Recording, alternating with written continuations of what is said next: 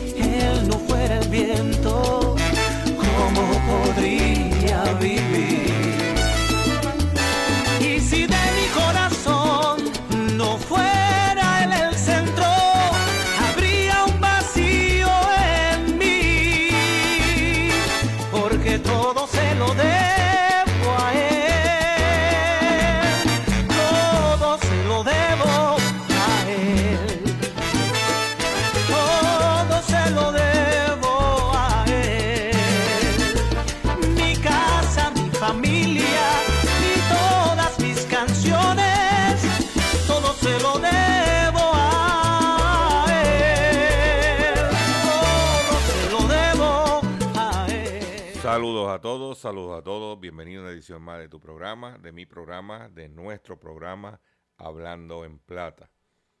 Hoy es lunes 31 de julio del año 2023. Y este programa se transmite a través de la cadena del consumidor y la cadena del consumidor le integran las siguientes estaciones. El 610 AM, Patillas, Guayama, Calley. El 94.3 FM, Patillas, Arroyo Maunabo, el 1480 AM y el 106.5 FM, Fajardo, San Juan, Vieques, Culebra, and the US and British Virgin Islands. Además de poderme sintonizar a través de las poderosas ondas radiales que poseen dichas estaciones, también me puedes escuchar a través de sus respectivas plataformas digitales, aquellas estaciones que poseen sus aplicaciones para su teléfono Android y o iPhone y aquellas que tienen su servicio de streaming a través de sus páginas de internet o redes sociales. También me puedes escuchar a través de mi Facebook, facebook.com diagonal Dr. Chopper PR. También puedes escuchar el podcast de este programa a través de mi página drchopper.com. Las expresiones que estaré emitiendo durante el programa de hoy, lunes 31 de julio del año 2023, por parte de este, servi- de este servidor Gilberto Albero Colón, el que les habla, son de mi total y entera responsabilidad. Cualquier señalamiento y o aclaración que usted tenga sobre el contenido expresado en el programa de hoy, bien sencillo. Usted entra a nuestra página drchopper.com, allí se va a encontrar con nuestra dirección de correo electrónico. Usted la va a copiar, usted me envía un correo electrónico con sus planteamientos y argumentos. Y si tenemos que hacer algún tipo de aclaración o rectificación, no tenemos ningún problema con hacerlo. Quiero agradecer a todas las personas que estuvieron el pasado sábado a las 8 de la mañana en nuestro acostumbrado live haciendo la compra con Dr. Chopper, donde eh, tocamos, lo, repasamos las ofertas de alimentos y también varios temas, uno de ellos relacionado con los incentivos federales de las placas solares, donde enseñamos unos documentos que usted lo invito si no los ha visto. eh, eh, que lo vea, que lo consuma. Y también el domingo hicimos un live porque muchos de ustedes me preguntaban, "Don Chopper, ¿y cómo va el huerto casero? Y yo pues hacía tiempo que no hacía un live del huerto casero, lo hice el domingo y aproveché para compartir con ustedes eh, la instalación de unos tensores para el panel de mi calentador solar, que cuando el huracán María, los que estaban volaron por la urbanización, y eso que estaban bien agarrados, y tensores que le puse a mis placas solares para tener eh, redundancia en lo por si viene algún huracán. Estamos entrando ahora en la, en la época caliente de la temporada y pues yo estoy tratando de protegerme y de minimizar cualquier impacto que tenga un huracán en mi sistema. Quiero recordarles que como yo lo compré, yo tengo que proteger mi inversión. Y por otro lado, si viene un huracán, como pasó con Fiona, que voló paneles solares y placas solares y después no había inventario para reponerle inmediatamente, pues yo no puedo darme ese lujo de quedarme sin energía eléctrica porque da la casualidad que ese mismo día que estaba haciendo el live se fue, hubo una explosión cerca de donde yo resido, como acostumbramos a tenerla ocasionalmente, y nos quedamos sin luz. Aquellos que dependen de Luma, de 8 de la mañana a 2 de la tarde. Para que usted sepa cómo está la cosa. Pero aparte de los anuncios que acabo de hacer, para nosotros el programa de hoy es un programa sumamente, podemos decir, doloroso, porque anoche falleció el papá de nuestro compañero y amigo periodista José Omar Díaz, cariñosamente conocido como el cachorrito de la radio. El papá de Cachorrín este, estaba, tenía una enfermedad eh, que se lo estaba consumiendo, estaba sufriendo mucho por su enfermedad y por la situación de de su hijo, de, José Omar, que está guapeando por su vida.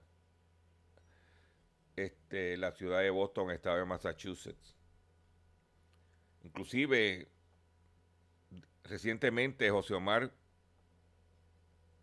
viajó, interrumpió, tuvo que interrumpir su tratamiento y viajó a Puerto Rico para ver a su papá porque le habían dicho que ya estaba en sus últimas eh, días de vida. Y finalmente, pues, anoche falleció Manolito Díaz, eh, de allá de Patillas. Yo pude interactuar varias, en varias ocasiones con, con, con Manolito porque él pues los fines de semana tenía una chamba, como dicen por ahí, en un restaurante, ahora mismo no recuerdo el nombre, en el norte del lago de Patilla, donde hacían lechón a la vara los sábados. Y, y varias veces que bajé para Patilla un sábado, fui a comer lechón y el que estaba atendiendo, siempre muy alegre, muy cordial, era Manolito. Y queremos pues recordar su legado, su, su amistad. Es por eso que el programa de hoy pues es un poco difícil, porque gente que uno no conocía pero a través de este programa, a través de este proyecto drchopper.com, uno sigue conociendo, interactuando y, hay mucha gente que uno tiene que, que agradecer haber conocido y gente luchadora, trabajadora. Pero lamentablemente todos vamos hacia allá. Que descanse en paz. Manolito Díaz y al cachorrín. Yo sé que es difícil para ti y más en este momento de tu tratamiento. Dele las ganas, meta mano, que tu público te está esperando. Vamos ahora con nuestro programa. Como y vamos a comenzar la parte informática o de, de noticias de la siguiente forma. Hablando en plata, hablando en plata, noticias del día.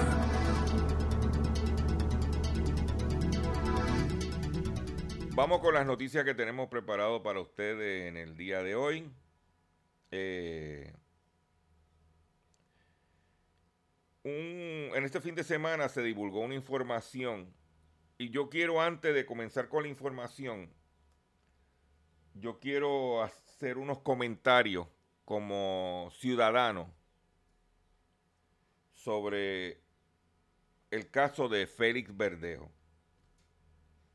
Yo no voy a entrar en los análisis legales porque demasiados paneles hemos tenido durante todo este tiempo yo creo que hemos tenido tantos paneles que podríamos construir una, urbanización de abogados. Eh, hay una cosa que se llama empalagamiento mediático. Ya uno no, podía prender el televisor para ya estar hablando del tema de Félix Verdejo porque los medios de comunicación prácticamente eso era de lo que querían hablar.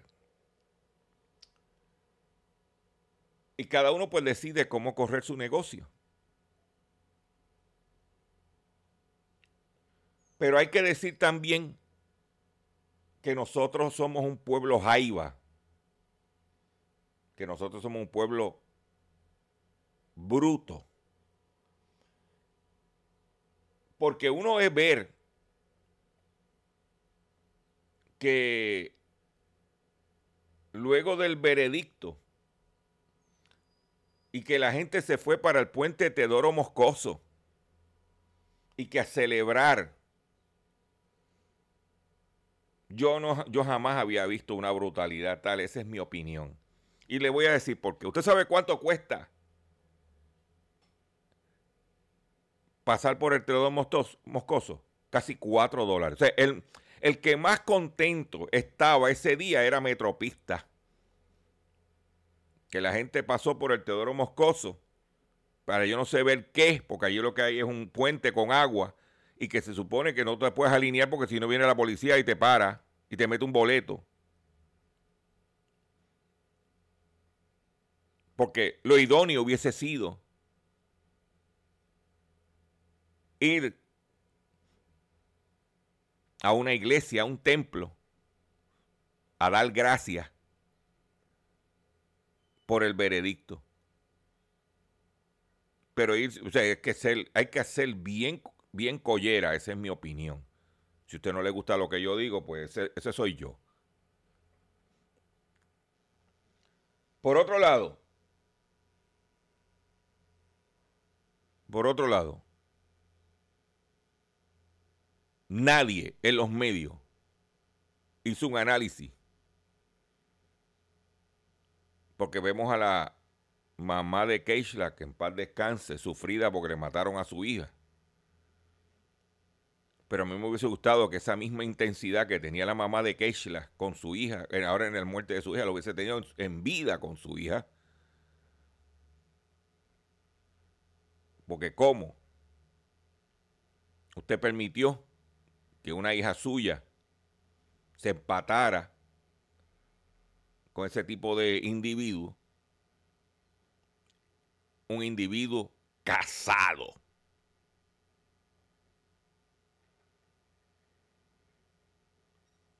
Aquí nadie ha hablado de que lo que el, caso de Verdejo demuestra, la enseñanza que tiene el caso de Verdejo es la siguiente, que usted como madre, usted como padre, tiene que estar pendiente a sus hijos y que no se empaten con ese tipo de malandros, y especialmente con tipos casados. Pero aquí le gusta el malandreo, el jet set. La nena está saliendo con verdejo. ¿Eh? Si no, pregúntele a las madres de las dos niñas que mataron de Arroyo y de Guayama, que andaban con unos maleantes también.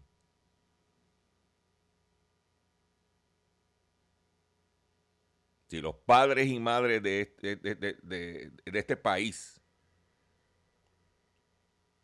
fueran más padres y madres, valga la redundancia, no tendríamos muchos de los problemas que tenemos ahora. Sea que la enseñanza más grande del caso de Verdejo es que, mija, ten cuidado con quién tú estás saliendo, porque puede ser la próxima.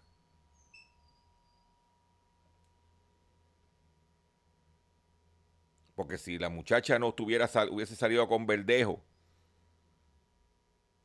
estuviera con vida todavía. Eso no le gusta a los medios, porque a los medios les gusta el pari de las víctimas. Eso es lo único que voy a decir sobre el tema. Vamos con las demás informaciones. Puerto Rico sufre un mercado financiero limitado y de pocas opciones según un informe federal. La era de consolidación bancaria en los últimos años en la isla dejó peores condiciones para el consumidor. El informe se basa en datos del 2021. Trece años después de la hora de cierre bancario que redujo a más de la mitad la cantidad de bancos locales, los residentes de Puerto Rico han exacerbado sus retos financieros con menos productos y limitaciones de préstamos y cuentas. Esta es la conclusión de un informe que publicó el pasado jueves la Oficina para la Protección Financiera del Consumidor, o CFPB en inglés, una dependencia del gobierno federal y que se asegura de que los mercados de productos financieros sean justos, transparentes y competitivos. El informe se basa en los datos del 2021 y es un indicador de que los cambios en el mercado financiero de Puerto Rico han ocurrido desde el 2010, el regulador bancario Corporación Federal de Seguros y de Depósitos, FDIC por su inglés, el inglés, cerrara Western Bank, RG Premier Bank y Eurobank. Esta ronda le siguió el cierre de Doral en 2015 y la salida del mercado local de bancos como Santander y Bilbao Vizcaya, cuyos activos fueron vendidos. Ah, y se le olvidó mencionar Scotiabank, tras la, de, desaparición de, de esas instituciones, quedaron solo el Banco Popular, Oriental y First Bank. También hay una red de cooperativas de ahorro y crédito que experimentó crecimiento en los últimos años, pero el informe CFPB se concentra en la reducción del sector bancario. Luego de décadas de constante declive, ahora existen menos instituciones con sede en Puerto Rico para servir a toda la isla. Como resultado de ello, los consumidores tienen muy pocas opciones bancarias y de productos crediticios y esta falta de acceso crea y, exacerba los retos financieros enfrentados por los consumidores puertorriqueños. Los residentes de Puerto Rico cuentan con menos opciones de productos y servicios financieros que los residentes del resto de los estados del país y muchos prestamistas con sedes en los 50 estados y no otorgan préstamos en Puerto Rico u ofrecen solamente un estrecho rango de tipos de préstamos.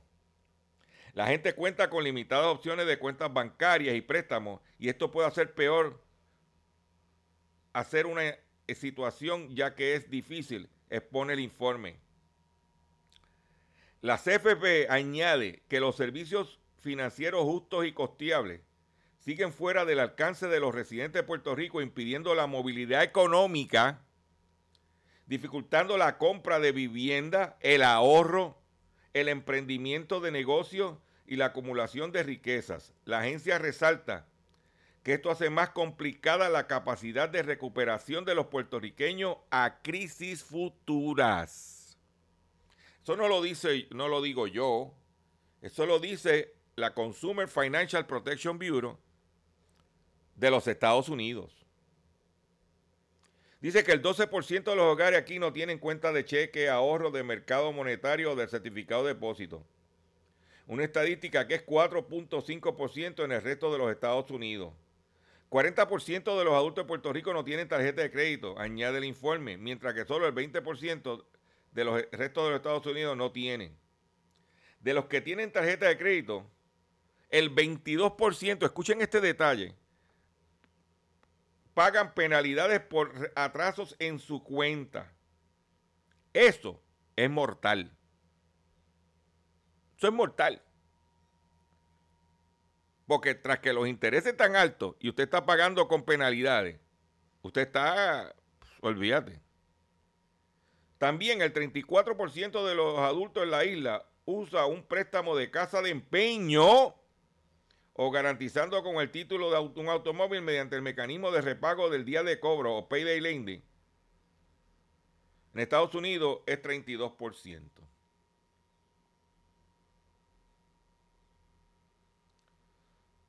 Pero mire cómo está la situación financiera en general. Que la vicepresidenta de los Estados Unidos, Kamala Harris, dice que los estadounidenses podrían ir a la bancarrota por un gasto inesperado de 400 dólares. La vicepresidenta Kamala Harris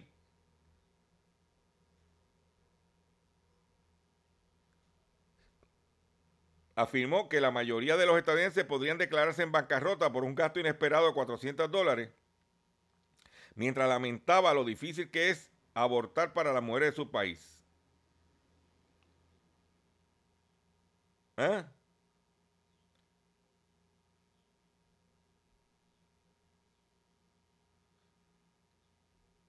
La declaración fue posteriormente criticada por sectores opositores. Por otro lado, yo le había dicho a usted en este programa que Putin había bloqueado los granos de la salida de granos de Ucrania a través del Mar Negro, porque a él le convenía generar más ingresos para la guerra. ¿Y qué pasó?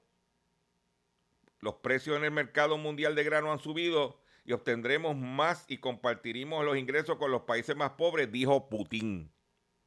El presidente ha indicado que Rusia siempre ha sido líder en la venta de trigo y lo sigue siendo. ¿Ah? y que y ahí tiene un exceso de cosecha. Las cosechas de Rusia este año, de esos granos, han sido exitosas. Entonces, ¿qué pasa? Tiene una cosecha abundante y necesita dinero para la guerra. ¿Qué hace? Bloquea unos suministros para que la demanda en el mercado la cubra él a precio más caro ¿Eh? Y entonces él dice que va a compartir las ganancias más pobres. ¿Mm? Eso es lo que hay. Como una iniciativa de la paz. Voy a hacer un breve receso para que las estaciones cumplan con sus compromisos comerciales.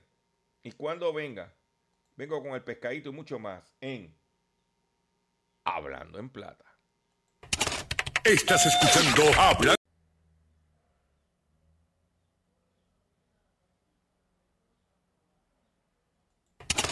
Estás escuchando Hablando en Plata. Hablando en Plata. Hablando en Plata. El pescadito del día.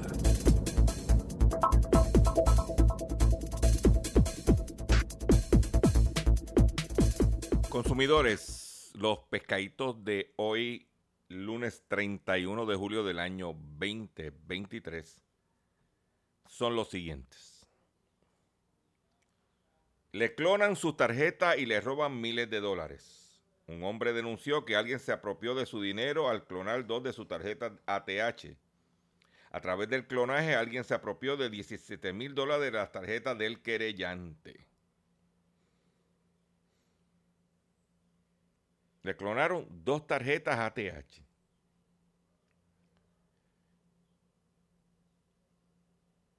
Nosotros hace dos domingos atrás,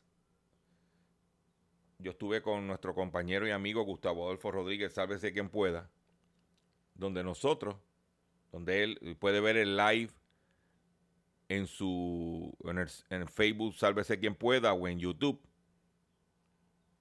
para que usted vea y entre las cosas que se que Gustavo recomendó en aquel entonces eh, es que usted en la cuenta corriente usted no tenga esa cantidad de dinero. Téngala en ahorro. Es más difícil. Pero le tumbaron 17 mil dólares. Un hombre en Ceiba cayó víctima de clonaje de sus tarjetas. Dice que alguien le clonó sus tarjetas ATH de Discover Financial y de Citibank. Clonaje es que te copian tu información.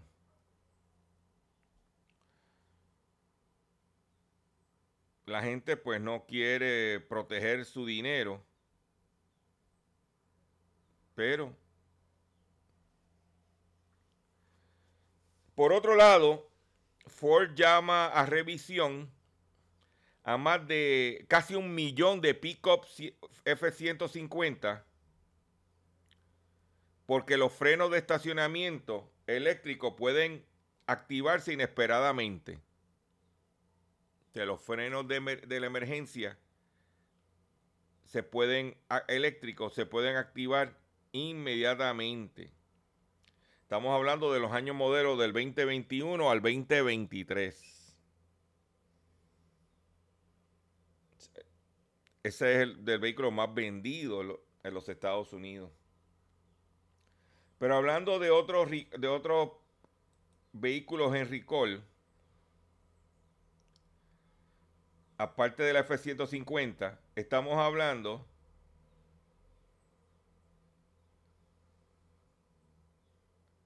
de la Ford F250, F350, F450 y F550,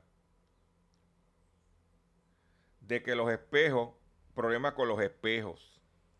También estamos hablando de Ford Escape 2023 F250 SD, F350 SD, F450 SD y F550 SD, porque el panel de instrumentos pudiera apagarse y no iluminarse y usted no puede ver nada. También seguimos con Ford, con la Ford Transit Connect del 2014 al 2016 debido a que se pudiera estillar lo que agarra la, puerta de, del vehículo, del, frente. También la Chrysler Pacífica, problemas con escape, Pacífica 2023, problemas de escape de combustible. Pero volvemos a Ford con la Transit 2020-2023 que la manguera de combustible pudiera causar que el vehículo tenga un escape de combustible con la cara con lo caro que está la gasolina.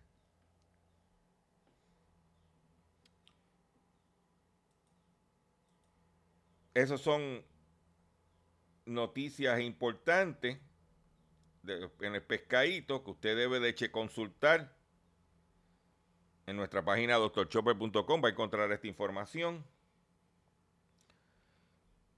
Y proteja su seguridad, porque si no, ya tú sabes la que hay. Por otro lado, condenan a prisión a una mujer que estafó por 2,8 millones de dólares a un, superviviente del holocausto. Durante más de cuatro años, el estadounidense hizo todo lo posible para manipular al anciano y utilizó sus ahorros para llevar una vida de lujo. Peach Stergo, de 36 años, residente de la Florida, fue condenada este jueves a más de cuatro años de prisión por estafar durante años a un sobreviviente del holocausto, holocausto dejándole sin ahorros de toda su vida. La mujer conoció al anciano en un sitio web de citas y luego en 2017 le pidió que le prestara dinero, ya que según sus palabras, había ganado una gran indemnización en un juicio por lesiones, pero no podía recibir los fondos hasta que se que pagara su abogado. Después de que el hombre le diera el dinero, Estergo le dijo que los fondos se habían depositado en su cuenta de banco, sin embargo, todo resultó mentira.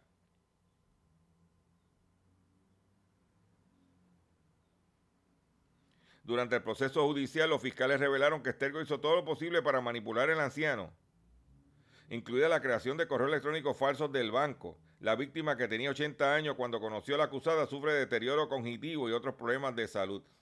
sobrevivió el holocausto, pero no pudo sobrevivir a Pichistergo, que le tumbó el dinero.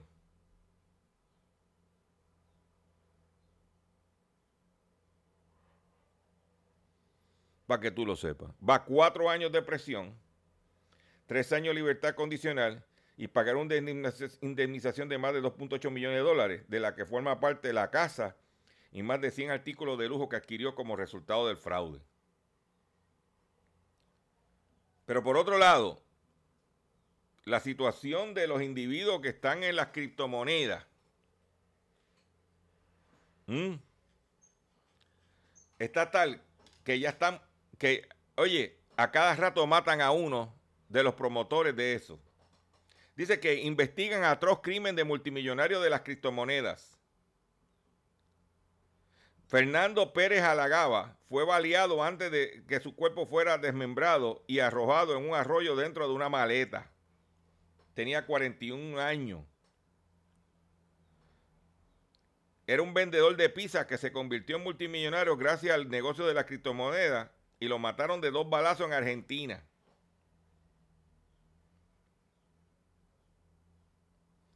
¿Eh? Para que tú lo sepas. Lo mataron por haber dejado pillado a mucha gente que perdió su dinero. ¿eh? en las criptomonedas. Por otro lado, otro revés judicial para Johnson Johnson. Johnson Johnson tiene un caso bien complicado con la cuestión del talco de bebé, que se ha demostrado que alegadamente causaba cáncer, según en los casos tribunales, y ha tenido un montón de demandas. Y entonces Johnson Johnson está tratando de escapar no tener que pagar a las víctimas, separando ese negocio y, tratando de tirarlo a la quiebra, utilizando la ley de quiebra como escudo para no pagar a las personas la indemnización como consecuencia de los casos judiciales, más aún cuando este trimestre Johnson Johnson reportó ganancias récord en el trimestre. Pues, otro revés judicial para Johnson Johnson, en intento de poner fin a demandas sobre el polvo talco.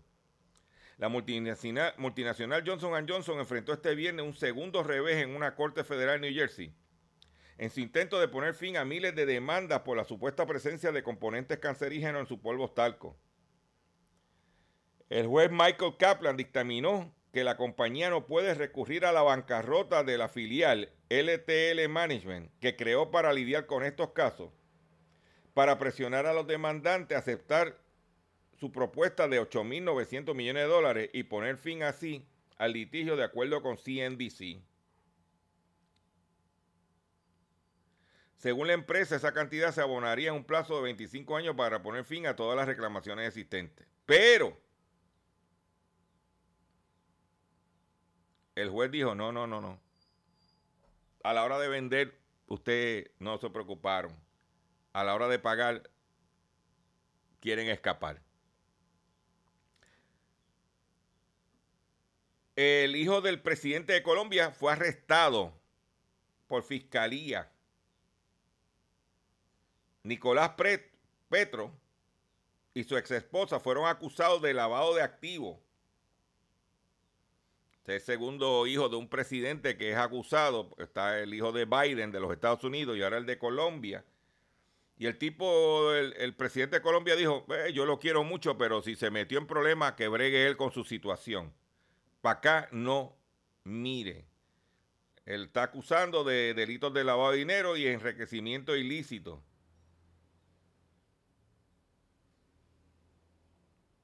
Va que chupen. Por otro lado, la República Dominicana mantendrá medidas antidumping a varillas de acero de Costa Rica hasta finalizar el proceso de la Organización Mundial de Comercio. La Comisión de la Defensa Comercial analiza el informe que favorece al país centroamericano. Con fines de evaluar las próximas acciones a emprender, la Comisión Reguladora de Prácticas Desleales en el Comercio y sobre medidas de salvaguardia inició una etapa de revisión y análisis del informe del Grupo Especial de la Solución en la que respalda a Costa Rica en su disputa con la República Dominicana. Pues la República Dominicana está diciendo que Costa Rica está vendiéndole varilla muy por debajo del precio del mercado, lo que está creando un dumping. Estamos hablando de importación de barras y varillas de acero corrugadas o deformadas para refuerzo de concreto y hormigón originarias de la nación centroamericana. Entonces los, dominicanos están diciendo, espérate, este tipo está vendiéndonos por debajo del precio del mercado, nos quiere meterse en el mercado de nosotros y nosotros queremos defendernos y no podemos permitir eso porque nos va a sacar del mercado, valga la redundancia. Si usted viaja a la República Dominicana por a línea aérea.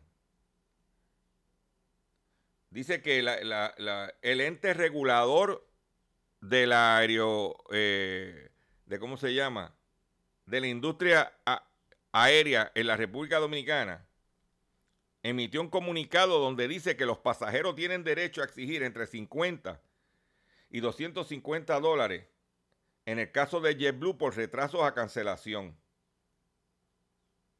tienen la obligación de atender oportunamente a los usuarios que viajan a través de JetBlue. En concreto, deben de garantizar su asistencia, reembolso del pasaje o transporte alternativo y en su caso la compensación que corresponda, puntualizó el presidente de la Junta de Aviación Civil de la República Dominicana.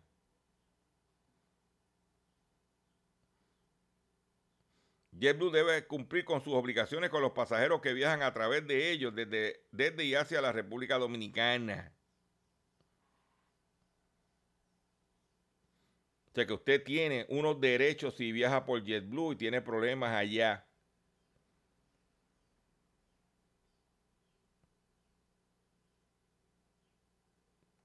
Para que usted lo sepa. Y da unos números Dice, por ejemplo, se, esta establece que a la hora de anunciar la cancelación de un vuelo, si se realizó dentro de cuatro horas del vuelo, el pasajero le corresponde 50 dólares de crédito.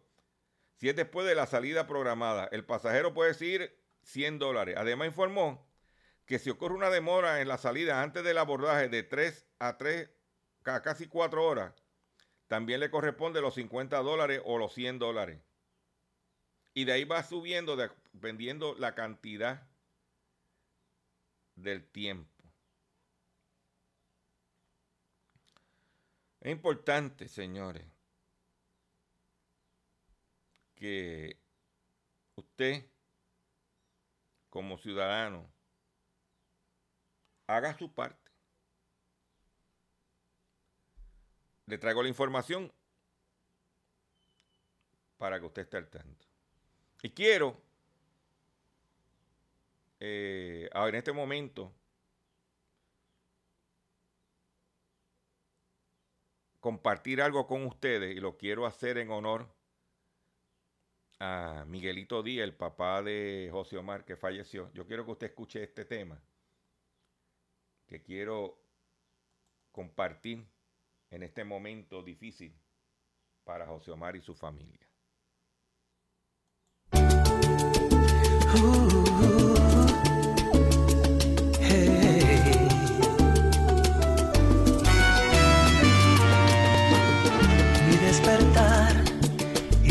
atardecer, todo se lo debo a él. Si en mi vivir no existiera él, no sé qué sería de mí porque todo se lo dejo a él.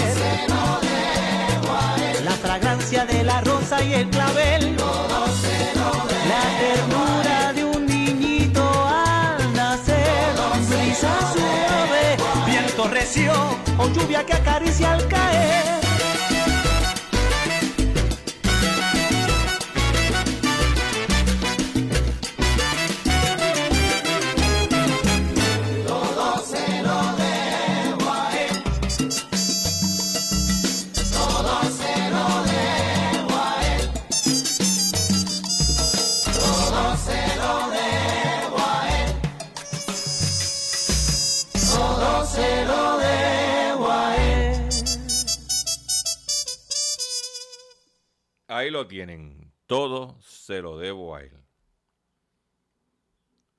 Atención consumidor, llegó el momento de renovar su marbete y seleccionar cuál será el seguro obligatorio que tendrá su vehículo de motor para el próximo año. Recuerde, sí, recuerde que es usted el único autorizado a seleccionar la aseguradora y nadie más. En mi caso, al renovar el marbete siempre selecciono seguros múltiples. Seguros múltiples es el que tiene que escoger. Mensaje traído a ustedes por la Cooperativa de Seguros Múltiples de Puerto Rico, celebrando su 60 aniversario. Celebrando su 60 aniversario, señores. ¿Ok? De seguro hoy cuando llegues a tu casa, la comida estará lista. De seguro tendrás alimento en la alacena para ti y tu familia. Sin embargo, para muchas personas viviendo con VIH-Sida, no es tan seguro tener la alimentación adecuada para sobrellevar su condición. Por eso, estamos seguros de que tu ayuda será una realidad. Organiza hoy un recogido de alimentos y comunícate con Bill's Kitchen al 787-754-6525. Con muchos granitos, llenamos el caldero. Continuamos en nuestro programa Hablando en Plata.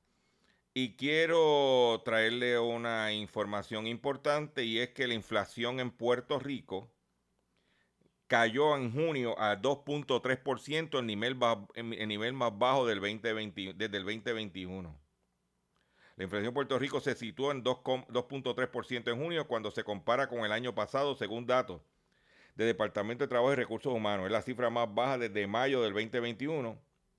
Y cuando se compara con el mes de, mes de mayo, los precios subieron un, solamente un 0.1%.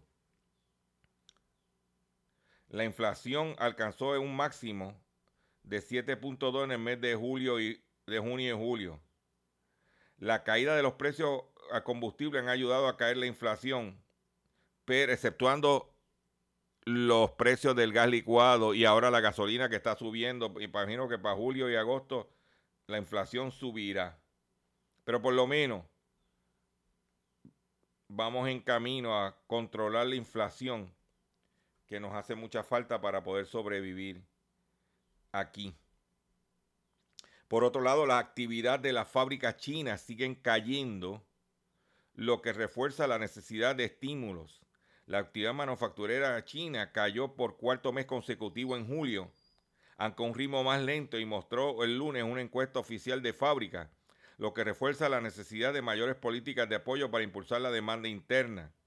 El índice, oficial de gerentes de compra se situó en 49,3 puntos frente a 49,0%. Eh, o sea que la manufactura está por el piso en China. Pero vamos a un tema que nos concierne a nosotros. Y es que alerta entre cafeteros por un posible problema de rentabilidad del sector.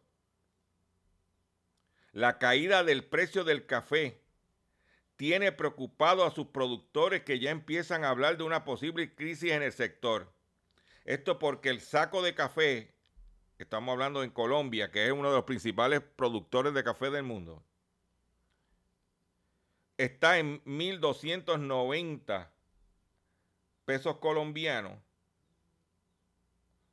No, perdóneme, en 1.290.000 pesos colombianos cuando llegó a estar a 2.000 a 2.000 a 2.5 millones de pesos colombianos, o sea que está por la mitad.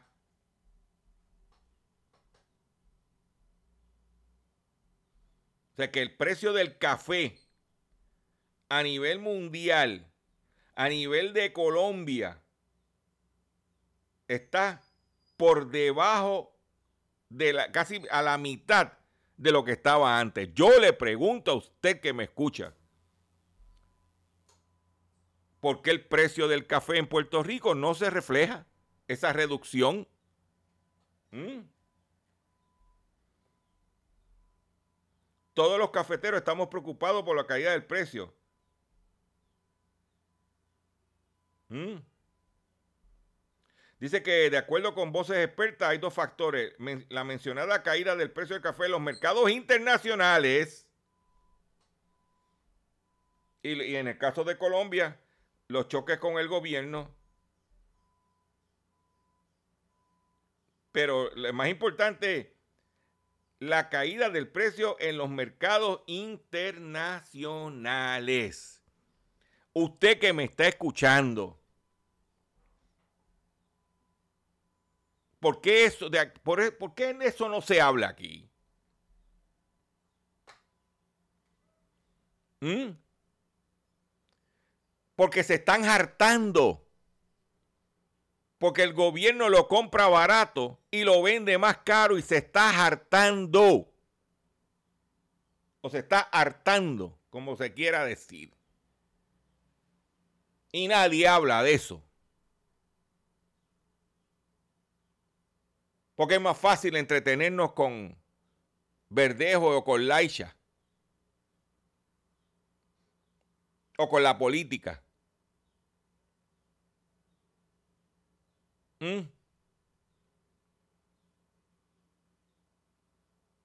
Yo me, esta mañana yo me levanto, pongo la radio en el área metropolitana. Y cuando vi este, a este reconocido figura de la radio entrevistando a Tatito Hernández, yo apagué la radio. Eso es tóxico para mí. Con eso me despido ustedes por el día de hoy. Yo le agradezco su paciencia, yo le agradezco su sintonía. Yo los invito a que visiten mi página doctorchopper.com. Riegue la voz que estamos aquí con ustedes. Y mire,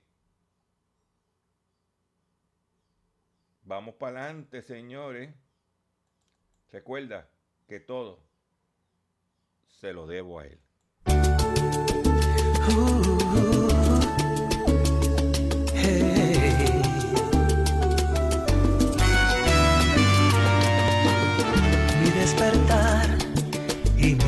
atardecer, todo se lo debo a él. Si en mi vivir él, no sé qué sería de mí, porque todo se lo debo